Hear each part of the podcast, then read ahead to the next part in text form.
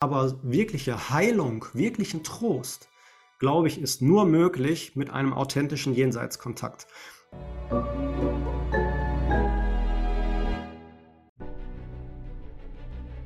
Willkommen bei dem Podcast von Die Köpfe der Genies. Mein Name ist Maxim Mankewitsch und in diesem Podcast lassen wir die größten Genies aus dem Grabau verstehen und präsentieren dir das spannende Erfolgswissen der Neuzeit. Liebe Freunde, willkommen zurück. Gibt es ein Jenseits? Und wie funktioniert das Ganze, wenn der Mensch stirbt? Wohin geht die Seele? Was erlebt die Seele danach? Und wie hängt das Ganze zusammen? Ich habe heute einen Mann zu Gast, der selber ein Professor, Doktor, Wissenschaftler ist in der Medizin promoviert hat, seinen Doktortitel gemacht hat, in der Informatik seine Professur und der jetzt an einer privaten Hochschule seit über zwölf Jahren arbeitet und der im ersten Teil darüber gesprochen hat, was er erfahren hat, als damals dieses unfassbare Ereignis vor seinen eigenen Augen abgelaufen ist. Diese unglaubliche Trauer, die ihn überkam und die Folgen daraus, dass er mit einem Medium und danach mit einem anderen Medium in Kontakt gegangen ist und dort seine Durchsagen, Botschaften reinbekommen hat.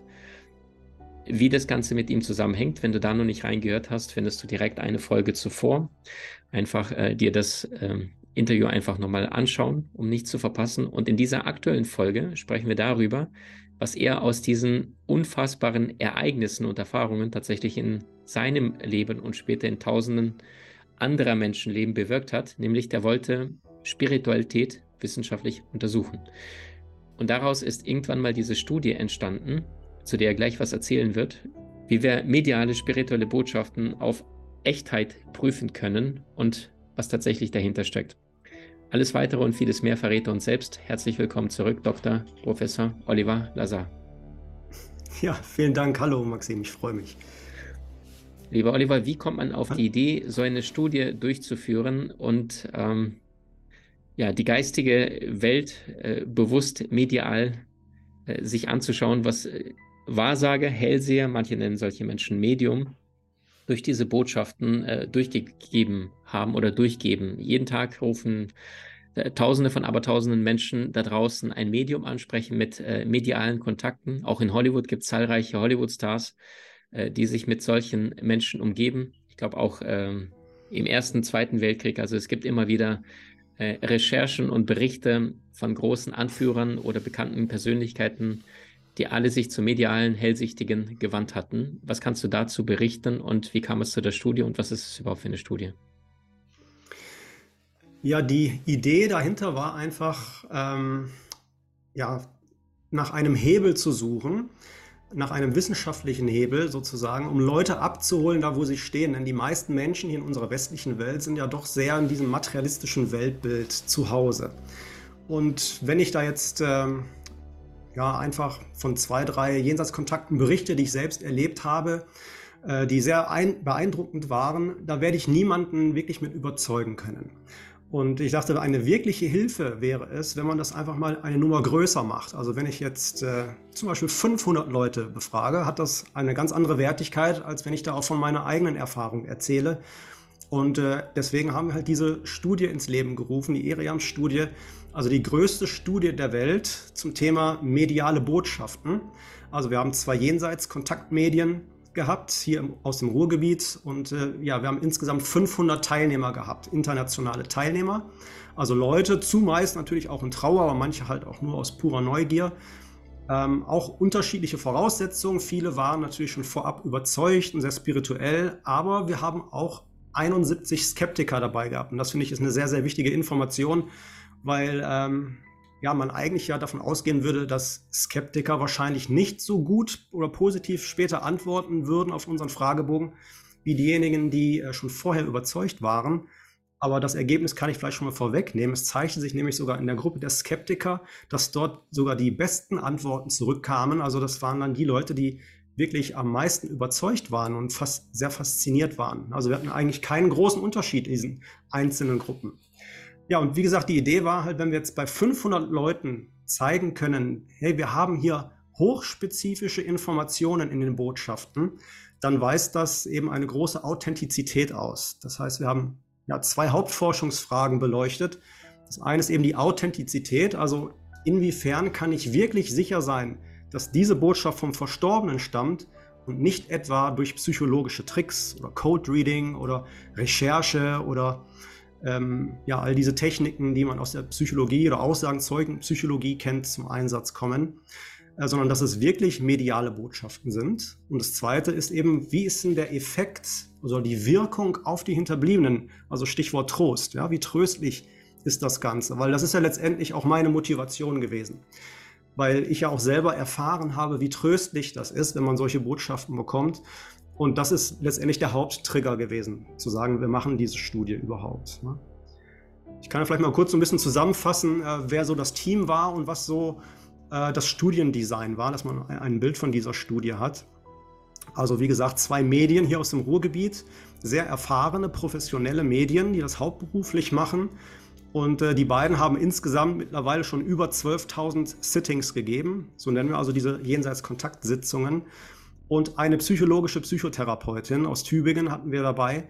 Sehr erfahren, auch seit über 20 Jahren mit eigener Praxis und hat parallel immer ungefähr so 70 Klienten, Patienten in Behandlung. Und oftmals äh, sind es eben auch Trauerpatienten. Ja, das heißt, sie kennt sich mit diesem Thema Trauer sehr, sehr gut aus. Das war uns sehr, sehr wichtig, psychologisches Know-how mit reinzuholen in die Studie. Wir wollten also ganz bewusst nicht in irgendwelche Fettnäpfchen treten und unser Ziel ist es jetzt auch nicht gewesen, unter allen Umständen das zu beweisen, was wir zeigen wollen. Ja, es gibt hier Jenseitskontakte. Nein, also es geht darum, die Wahrheit zu finden. Und selbst wenn wir jetzt schlechte Ergebnisse gehabt hätten, hätten wir auch dazu stehen müssen. Ähm, aber es ist ja jetzt am Ende dann zum Glück doch ganz anders gekommen. Auch teilweise hat es unsere eigenen Erwartungen übertroffen, ähm, dass wir mitunter sogar schon uns äh, gefreut haben, wenn ein schlechter, wenn ein schlechter Fragebogen zurückgekommen ist, weil wir gesagt haben, das glaubt uns später keiner mehr, weil wir da eben so un unglaubliche äh, Rückmeldungen gekriegt haben. Kann ich gleich gern was zu erzählen, was da eigentlich an Rückmeldungen gekommen ist, was so die Fragen waren. Ich habe ja gerade schon so ein bisschen anklingen lassen, dass es ein Fragebogen war, der zum Einsatz kam. Das heißt, wir hatten hier 500 Personen, aus verschiedensten Ländern. Wir haben sogar auch Indien dabei, wir haben USA dabei, Spanien, Frankreich, Dänemark, aber hauptsächlich natürlich Deutschland, Österreich, Schweiz. Insgesamt 500 Leute und die waren unterschiedlich gestrickt. 71 Skeptiker hatten wir dabei, 14 davon sind, ich nenne sie mal Hardcore-Skeptiker, die also gesagt haben, absolut keine Chance, niemals. Und wir haben natürlich auch Leute dabei gehabt, ähm, die vorab schon überzeugt waren. Das waren so ungefähr 44 Prozent. Und nochmal so 40 Prozent, die gesagt haben, ja, möglicherweise. Ja, aber spannend ist halt diese Gruppe, äh, vor allen Dingen, die skeptisch waren und da nicht dran geglaubt haben. Das sind teilweise Männer, so oft sind es dann eher die Männer, die äh, sehr skeptisch sind, die dann äh, ihre Ehefrauen begleitet haben zum Medium, ähm, die dann gesagt haben, ich passe mal lieber auf, wenn meine Frau dahin geht, nicht, dass die übers Ohr gehauen wird, gehe ich mal lieber mit. Ja, mal gucken, was die, der da erzählt. Nur die geistige Welt bringt halt die Verstorbenen durch, die sie durchbringen will. Ich kann jetzt nicht zum Medium gehen und sagen, ich möchte gerne mit Oma sprechen oder mit Opa sprechen. Es ist also kein Telefongespräch, sondern das Medium gibt das durch, was ankommt. Das ist nur ein Kanal. Und dann kommt eben nicht plötzlich die äh, verstorbene Mutter von der Frau, sondern es kommt plötzlich der verstorbene Vater von dem Mann, der eigentlich gar keinen Jenseitskontakt haben wollte. Und dann ist er ganz überrascht, was da für äh, Botschaften plötzlich durchkommen können. Also so kommt es zustande, dass auch mal eben diese Hardcore-Skeptiker dabei sind. Ja, oder wir haben auch einen Mann gehabt, der musste seiner Frau auf dem Sterbebett versprechen, dass er zu einem Medium geht, wenn sie tot ist. Ja, also die Frau lag im Sterben und sie hat da sehr dran geglaubt. Ja, der Mann überhaupt nicht. Aber aus Liebe hat er dann ähm, hinterher ein Medium besucht und war extrem überrascht. Ja, also hat hinterher die Kreuzen immer ganz oben gemacht und hat gesagt, war unglaublich, was ich da für Sachen durchbekommen habe, die nur meine Frau und ich wussten, sonst niemand. Und war hinterher auch komplett überzeugt. Ähm, wir haben also einen kleinen Fragebogen gehabt. Das waren äh, circa 13 Fragen, je nachdem, wie man so beantwortet hat. Das ist eine Mischung aus ähm, quantitativen und qualitativen Aspekten gewesen. Das heißt, teilweise konnten die Leute ankreuzen, ja, so sehr oder ein wenig oder gar nicht oder nur ein bisschen. Aber man konnte auch Freitext antworten, was natürlich sehr wichtig ist beim Thema äh, Botschaften. Was sind da für Informationen durchgekommen? Und äh, dieser Fragebogen wurde nicht direkt nach dem Sitting ausgehändigt, sondern wir haben circa vier Wochen gewartet. Also einen Monat lang gewartet. Erst dann ging der Fragebogen raus. Warum haben wir das gemacht? Es gibt mehrere Gründe. Äh, der erste ist, oftmals ist man nach so einem Sitting euphorisch. Also wenn es gut gelaufen ist, ja, dann geht man raus und denkt sich, wow, super, ich kann es gar nicht glauben. Aber dann fängt man an zu grübeln und beleuchtet das nochmal kritisch. Und dann fällt einem ein, ah, das hätte das Medium vielleicht in Social Media recherchieren können oder das war vielleicht doch nicht so treffend. Ja, also da kann man das nochmal kritisch reflektieren. Wir wollten nicht die Euphorie ausnutzen. Und vor allen Dingen wollten wir solche Botschaften untersuchen, wie das mit der 1 und der 1, was ich im letzten Video erzählt habe. Also wenn Informationen durchkommen, wo weder das Medium noch der Hinterbliebene etwas damit anfangen können, wo man dann erst nach Hause gehen muss und dann vielleicht andere Verwandte befragt oder in Dokumenten recherchiert und dann herausfindet, oh ja, die Information stimmt und die kann nur vom Verstorbenen stammen, weil nur der es wissen konnte. Ähm, da haben wir zum Beispiel, ich kann ja mal ein Beispiel geben für eine solche Botschaft, die man erst im Nachhinein verifizieren konnte. Eine Mutter hat äh, ihren 13-jährigen Sohn verloren und ähm, er gab dann in einem Sitting durch, auf meiner Beerdigung ist mein Lieblingslehrer da gewesen und er trug eine orangefarbene Jacke. Und die Mutter hat gesagt, ähm, wir wussten nicht, wer der Lieblingslehrer war. Und wir wussten auch jetzt nicht, was für Kleidung getragen wurde. Also das ganze bayerische Dorf war da an, an dem Tag der Beerdigung. Und die Mutter sagte, wir als Eltern waren eh in unserer eigenen Welt, wir haben nichts wahrgenommen, wir wussten gar nicht, wer überhaupt da ist. Ähm, ja, also sie wussten nicht, wer der Lieblingslehrer war, mussten dann also erstmal die Mitschüler von dem Jungen befragen, haben den Lieblingslehrer herausgefunden.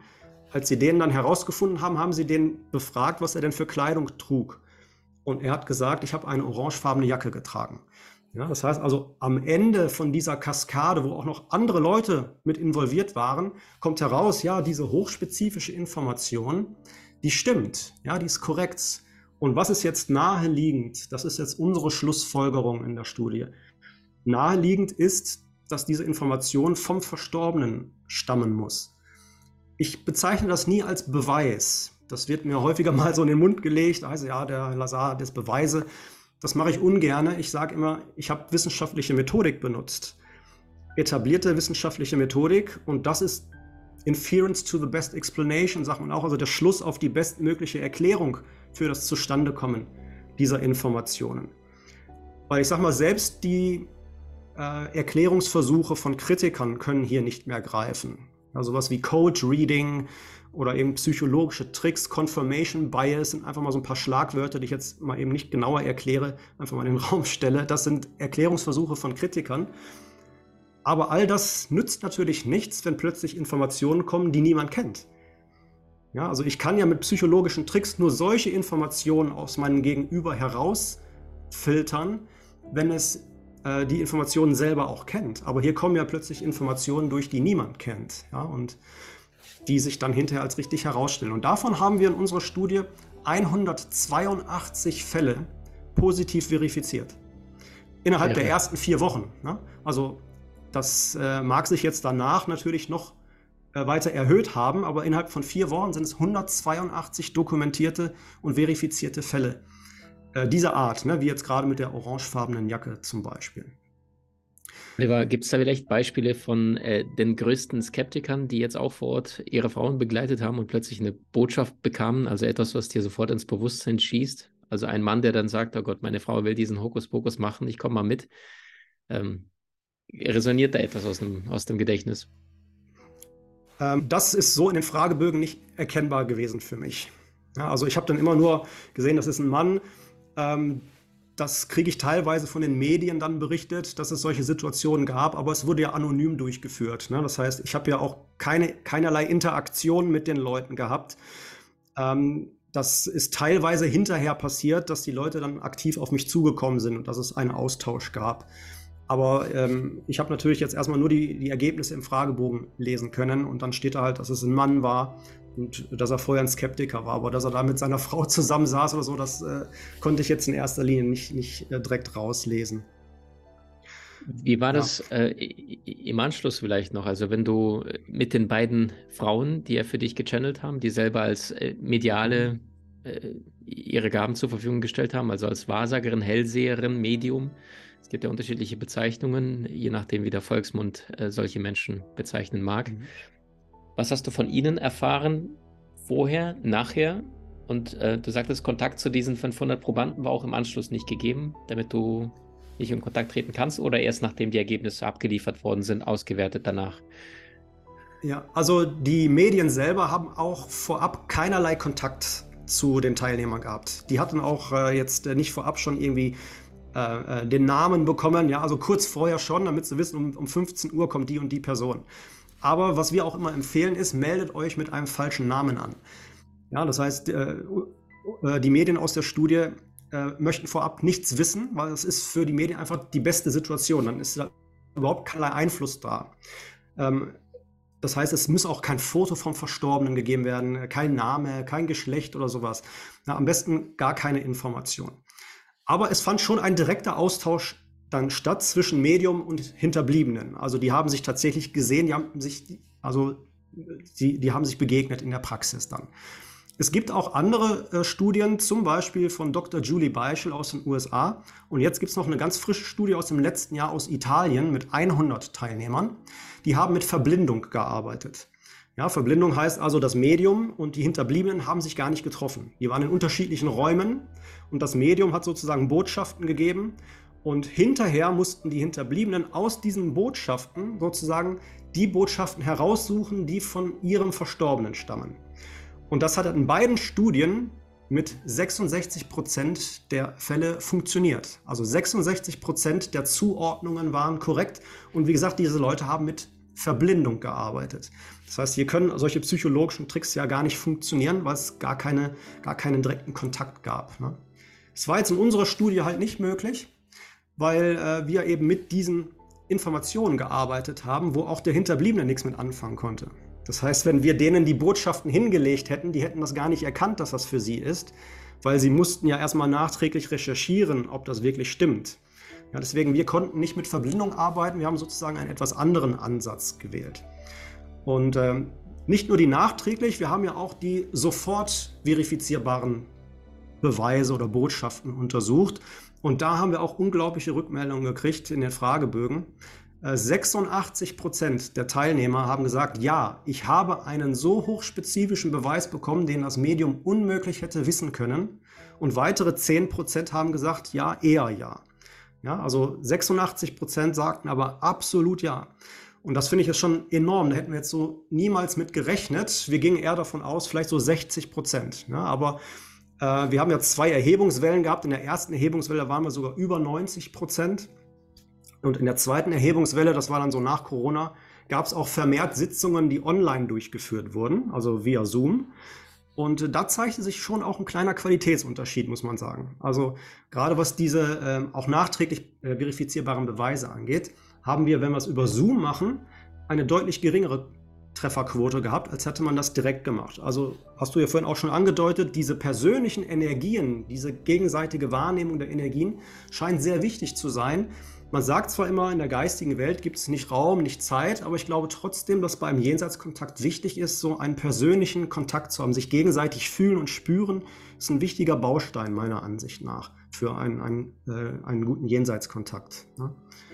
Ja, und das war, wie gesagt, jetzt diese eine äh, Forschungsfrage äh, zum Thema Authentizität. Ja, und dann haben wir uns ja halt auch noch mit der anderen Frage, also wie tröstlich war das auseinandergesetzt. Vielleicht kann ich ja dazu auch noch ein bisschen was erzählen, oder? Lieben gern, total gerne, ja. Ja. Ähm, wir haben die Leute befragt, wie tröstlich dieser Jenseitskontakt für sie war. Und es haben 81 Prozent gesagt, es war sehr tröstlich. Und weitere 16 Prozent haben gesagt, immerhin noch ein bisschen tröstlich. Also wenn du das mal zusammennimmst, sind das 97 Prozent, ich nenne es mal Tröstlichkeit.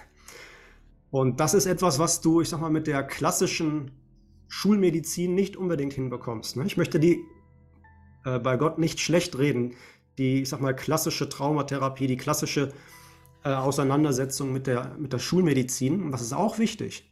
Aber wirkliche Heilung, wirklichen Trost, glaube ich, ist nur möglich mit einem authentischen Jenseitskontakt.